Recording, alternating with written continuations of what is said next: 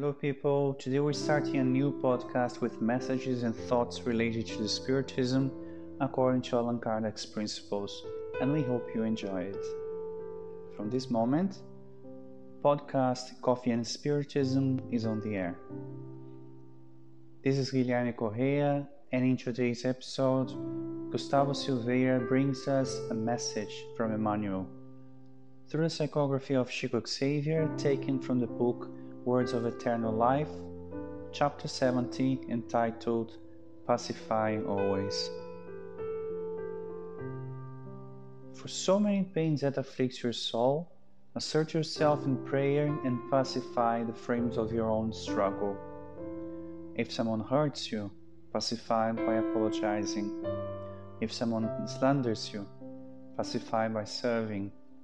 If someone despises you, pacify by understanding. If someone irritates you, pacify by silencing. Forgiveness and work, understanding and humility are the inarticulate voices of your own defense. Blows and blows are just wounds and more wounds. Violence with violence adds up madness. Do not raise your arm to hit anyone nor open the verb to humiliate. In the face of all disturbances, keep quiet and wait, but always helping. The weather seasons the green fruit, changes the shape of the pond, softens the rock, and covers the withered branches with new flowers. Censorship brings a climate of gall. Sorrow is the beginning of a curse. Whatever you are, pacify. Whatever the offense, pacify. In addition, you will finally realize that peace in the world is a gift from God, starting within you. To pacify perhaps is such a challenge that it deserved two of the Beatitudes spoken by Jesus in the Sermon on the Mount the peaceful or mild who are those who have pacified themselves, and the peacemakers, as those who, after having reached a certain spiritual evolution, begins to pacify wherever they go. And nobody believes that pacifying is simple, because peace is only taken where it doesn't exist. Otherwise, it's necessary just to keep it.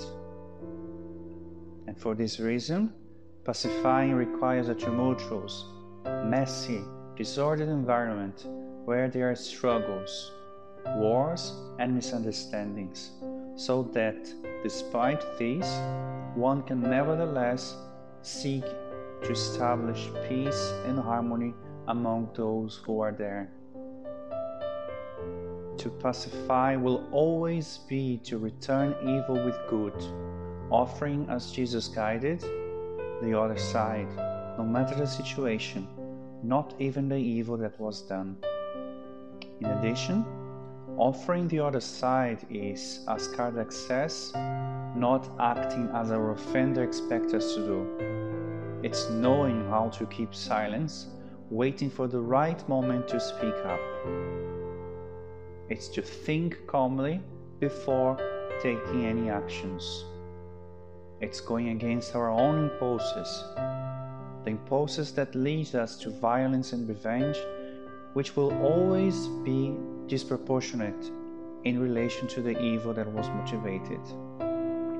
Nevertheless, the beauty of Emmanuel's message is in realizing that if at first he calls us to pacify the external world, and the second, he also invites us to pacify ourselves.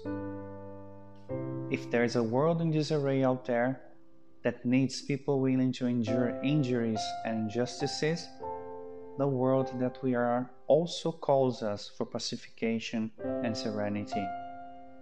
And for this, it will be essential to understand that we will still make many, many mistakes.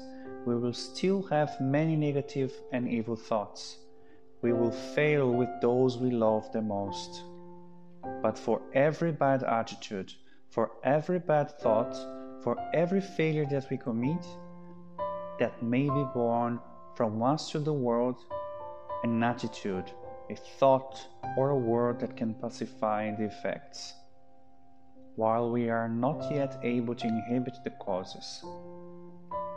Moreover, if the peace of the world is a gift from God that begins within us, it is that the external reflects what goes on inside.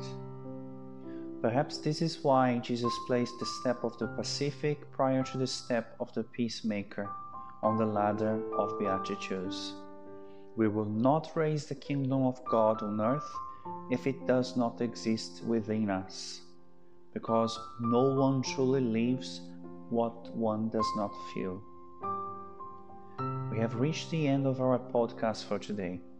If you liked it, please help us to spread it amongst your friends and family. Thank you so much for listening. May Jesus bless us, and until the next episode of Coffee and Spiritism.